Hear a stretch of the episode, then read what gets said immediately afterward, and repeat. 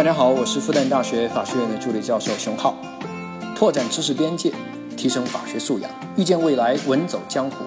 你就是法学达人。你好，欢迎来到屌丝法学。我是最近被魔兽怀旧服搞得有点浮躁的知心啊，懂的朋友留言。当然，我们的节目继续上新的内容。上一期呢，我们说了两个消法上三倍赔偿的案例，那结果和理由。它完全相反的。这一期我们再来看一个更狠的食品安全法十倍赔偿的两个案例。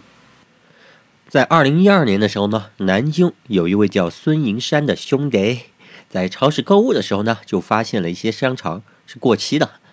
于是这个孙银山哈就想到了十倍赔偿的事儿哈，机会来了。于是呢，孙银山就把这一些过期的香肠十四包放进了自己的购物车里面。就拿去收银台结了账，拿到购物小票以后，一走完收银台，这孙银山哈直接就拿着张香肠就跑到了服务台，要求十倍赔偿。哎，就是这么的毫不犹豫，干脆直接。那商场这边当然不干啦，于是孙银山就到了江宁区法院起诉了商场。判决结果直接说哈，最后判决商场十倍赔偿。好，重点哈还是看理由。那商场首先哈，他们出售过期食品啊，这是明显就是违反食品安全法的行为，那都不用说。争议最大的问题是什么呢？这个职业打假的孙银山，哎，是否属于消费者的问题？老生常谈的问题了啊。那法院呢，当然做了重点的解释。南京中院认为，消费者他对应的概念是生产者。如果没有证据证明这孙银山是生产经营而购买，那他就消费者。哎，你看这个啊，推定无处不在，他推定的。但这个案例哈可没有那么简单。这个一二年的案子呢，在一四年的时候，居然被最高人民法院哈，注意是最高人民法院哈，遴选为了第二十三号指导案例。那最高院它的指导案例哈，大家都知道。那相当于我们国家的判例法，一四年一月二十六号，最高院发布的第六批指导案例就在这里面，大家有兴趣可以去查。好，我们继续来说本期的第二个案例。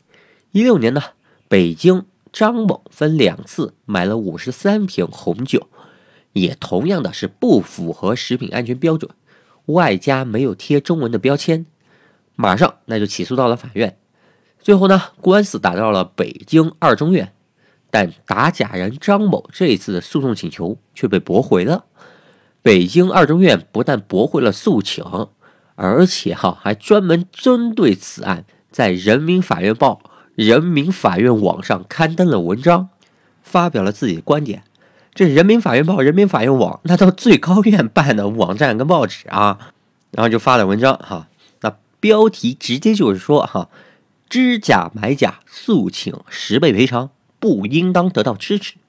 那详细看文章。理由一，不认为职业打假人哈是为了生活消费而购买，立法本意那可是为了保护消费者的呀，可不是为了保护打假牟利者。这个理由跟之前武汉中院那个差不多。好看理由二，食品安全法所独有的十倍赔偿，前提是。你要因此遭受到了损失。本案当中，哈，买红酒的张某，你根本就没有喝过这酒，那就没有遭受到了实际的损失。其他方面，哈，也没看你受到什么损失，你也没举证。这个跟那个刚刚买香肠那个火腿肠那个一样的，都没吃。那打假人你没啥损失，那你赔啥呀？对吧？这是法律层面的两点理由。最后呢？二中院在文章里面还说了一点哈，价值观方面的理由。二中院认为哈，打假应当是通过工商部门来进行，而不是个人打假牟利，那只会扰乱市场哈。注意这句话，打假牟利只会扰乱市场。所以呢，恶意牟利的诉求应当及时的扼杀。哎，你看这话哈，非常的明确啊，观点。当然。我们这里呢，还提到了另外一个行政法领域也吵了几十年的问题，就是这个个人哈能不能一定程度来行使行政机关的执法工作？这个以后哈我们有机会再聊，这也是个行政法领域，哎呀，一个争论非常大的问题。好，食品安全法两个案例说完了，小小的总结一下，南京中院认为，职业打假人如果不能证明他是生产者，那就推定他就是消费者。这个观点甚至得到了最高院的确认，并发布在了指导案例里面。但是呢，同样类似的案例，北京二中院却对指导案例哈视而不见，就是要认为打假人那就是在扰乱秩序，保护他们有违立法本意。当然，你别以为我这只列举了仅仅是那么几个案例来说而已哈。其实呢，现在全国的局面。已经分裂成了支持派和反对派。除了刚刚说的这个两个法院哈，那在全国范围内呢，支持派这边呢，除了深圳以外的广东多数法院，他的态度就非常的明确，从基层到高院，多数都是支持啊打假人的态度。广东高院哈，甚至多次启动再审程序来支持职业打假人哈，哪怕他已经赢了。而反对派这边呢，也不甘示弱，比如重庆中院、咸阳中院都有非常明确的判决。深圳、重庆、江苏等地方甚至还出台了一些审判指引和会议纪要，来指导这些当地基层法院来否定职业打假。啊，现在哈讲究大数据，但是有些数据啊没人做，那我呢尽量给你弄点儿。比如说哈，按照对外经济贸易大学教授李俊的研究，十倍赔偿的案件当中啊，我们就研究十倍了。那么十倍赔偿案件原告胜诉率在百分之三十左右。如果我们把那些明显啊证据不足、程序不对导致原告败诉的案件踢出去的话，那这个比例接近五五开，哈哈哈，是不是非常有意思啊？而按照我个人找的数据呢，我检索了二零一八年所有。关于食品安全问题索赔十倍的一审案件，注意是一审啊，法院作出的判决。一审案件呢，一共有四千一百零五件，其中驳回原告的一千六百三十五件，那么原告胜率大概在百分之六十左右。反过来呢，那败诉率在百分之四十左右嘛。当然，我在挖掘这些数据的时候哈，有一个非常有意思的地方啊，值得一提。比如说哈，整个二零一八年判原告败诉的一千六百三十五个案件当中呢，北京哈首都占掉了六百零四个。哎，全国法院可是很多的哈，全国别的地方的案子也很多哈，但北京你看这比例占到了百分之三十七。